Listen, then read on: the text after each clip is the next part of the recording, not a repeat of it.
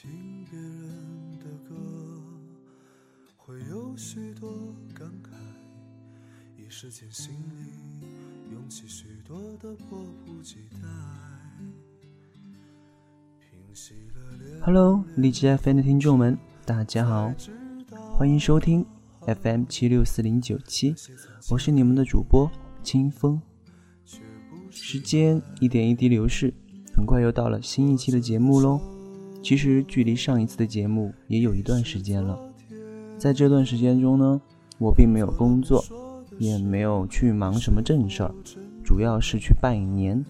大家都知道，最近过年嘛，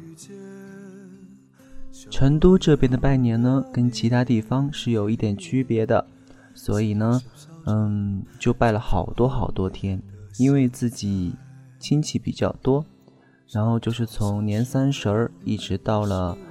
年初七就一直在拜拜拜拜拜，呵呵呵。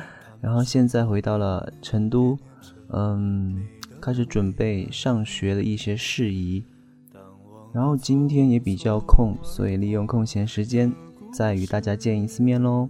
可能开学之后就没有那么多时间录节目了，好伤心。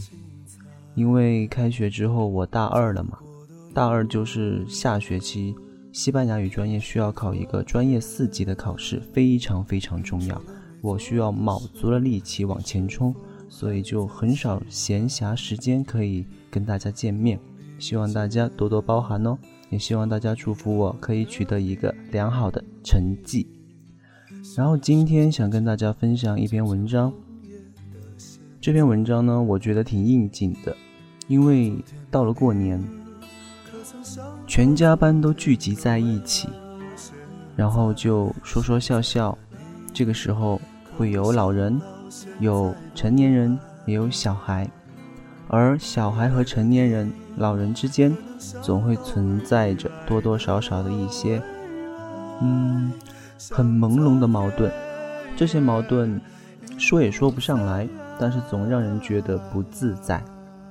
然后最近。我的好友郎九推荐了我一篇文章，里面就剖析了这样子的现象，让我觉得真的说的很棒，也说的很到位，所以希望大家一起来分享一下吧。恶心的大人，我曾经不止一次明确的告诉我爸妈，以后我不出意外的话会选择丁克，因为我不觉得自己能教育好我的小孩。也不觉得自己能像我的父母那样，为我的小孩提供一个无忧的经济支撑，从而让他在一定程度上有底气，可以不随波逐流，可以活得自我一点。当然，最关键的原因在于，我还没有能力改变或跳脱当前这个我厌恶的环境。如果我的小孩成长在这样的环境里，我会觉得痛心。当我说这样的环境时，我指的不只是糟糕的空气、糟糕的食物、糟糕的教育、糟糕的医疗、糟糕的交通、糟糕的文化，还尤其的特指普遍的大人们对小孩子的一种态度。这种态度总是在无形之中让我感受到强烈的反感和厌感，及对孩子的物化。前几天听到一件好玩的事儿，至少讲的那位长辈是这样对我形容的。他说起跟我同辈的一个女孩子，小时候很好骗。女孩的舅舅骗她地上的羊屎是好吃的，然后那个女孩子真的吃进去了。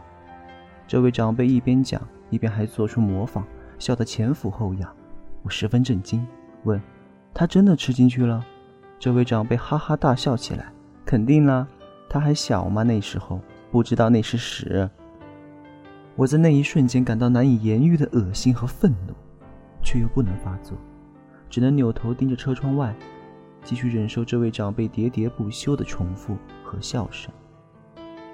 在之前，我爸公司有对夫妻，因为男方是入赘，工作也是女方解决的，所以那个男人在公司里总是处于一种微妙的弱势地位。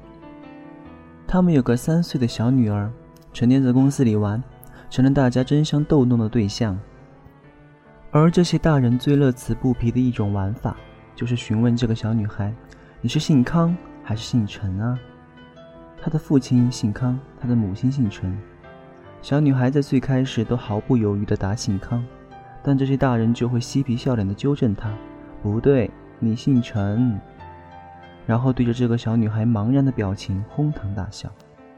后来，他们竟然把小女孩训练到了这样一种地步，那就是母亲在场时，小女孩答姓陈，然后母亲跟着众人一起笑；父亲在场时，小女孩打醒康，众人再次一起大笑。交换着意味深长的眼神，女孩的父亲沉默地盯着自己手中的事情，装作不知道这背后是直接指向他的轻蔑。再后来，父亲在场时，女孩有时会回答自己姓陈；再后来，女孩对这个问题做出越来越少的回应，对自己的父亲总是大声呵斥。我曾经直接介入，让他们不要再这样逗他了，这样很没道理。但是这些大人都嘻嘻的笑着，告诉我说都是开玩笑，有什么呢？对呀，有什么呢？小孩嘛，懂什么呢？就是这样才逗着好玩嘛。长大了谁还逗呢？在这些人眼里，小孩子这种特殊的生物状态是一种更高级一点的宠物，唯一的功能是供所有的大人们在他们身上找到一种智力和力量的优越感，并且以此来消遣。来寻欢作乐，用那些无意义的、充斥着恶趣味的话语去迷惑、去误导、去灌输，从小孩子的茫然、恐惧以及无知中来提取欢声笑语，营造其乐融融的温馨气氛。对于那些直接的肢体暴力，我们总会义愤填膺；但是对于这样一种玩弄方式，我们却乐在其中，并且全民性的参与着，美其名曰逗小孩。实则是跟肢体暴力同样无耻又歹毒的伤害，即便我们为此包裹上一层又一层好听的笑声、好看的笑脸、热闹的气氛，但伤害就是伤害，不自知还耀武扬威、冠之以爱的伤害更是卑鄙且下贱。这样的伤害随处可见。你更爱爸爸还是妈妈？警察叔叔来抓你了，你再哭，妈妈就不要你了。妈妈生了弟弟就不爱你了，你把你的玩具送给某某吧，诸如此类不胜枚举。所以在曾经看有一期《爸爸去哪儿》，田亮的女儿面对你更爱爸爸还是更爱妈妈的问题勃然大怒，反斥道：“你们不可以这样问。”时，我是真的不由得喜欢这个女孩，更敬重其父母在背后的正确教育。但很遗憾的是，更多的小孩并没有得到这种观念的树立。依然被那些大人们无形的玩弄着、误导着。当然，不只是对于那些尚没有形成完整三观的小孩子，就算对于已经成人的晚辈，大人们也是从不肯放过的。因为在他们眼中，你们一辈子都是小孩。他们热衷于在任何场合当着众人的面去无数遍重复讨论你多年前的糗事，无论你在不在场。如果你在场，更还要不断的逼迫你对此做出一个回应，然后轰然笑之，在他们一手营造的亲情的热烈气氛里，感到一种无与伦比的舒适和自我满足。而你，无论多窘迫、多反感，你都不能流露出丝毫的不满或怒气，否则你就是开不起玩笑，你就是斤斤计较，你就是不尊重长辈。这种集体聚集在一起羞辱晚辈的风气。不知盛行于何时，传承自哪处，但毋庸置疑的是，这是中华民族的一种坚固的传统，并且必将继续流传下去。其实我很讨厌小孩子，因为他们尖叫、哭闹，一把屎一把尿。但是我也尊重着这样的阶段，因为他们以后会成长为我所预料不到的人。我之后的时代会是交给他们，我把他们当做讨厌的人，而不是好玩的狗。对于那些看见自己的孩子被玩弄而无动于衷，甚至帮腔伤害的父母，恳请你们稍微意识到一点你们为人父母的责任。如果做不到，请不要生育。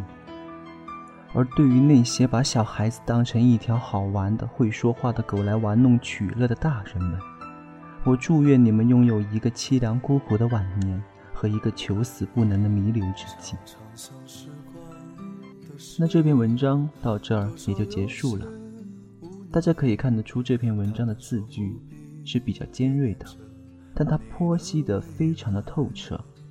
其实大家都了解，特别是到了过年的时候，一大家子人聚集在一起，难免会有长辈逗小孩的这样一种现象。可问题就出在怎么逗小孩。在这个过程中，可能我们会无意识地灌输和误导小孩子一些他其实并不需要承受的东西。那我们在这篇文章之后，就可以好好的反省一下，我们作为长辈，是否也对小孩子们做出过类似的可耻而又歹毒的事情呢？以前我们是小孩，我们曾经也遭受过这些，那么我们成为了长辈。是否要延续这种伤害？是否可以做出一些改变呢？大家请好好的想一想吧。节目不知不觉又到了尾声，还是像以往一样，最后送给大家一首我喜欢的歌曲，祝大家开学开工快乐哦！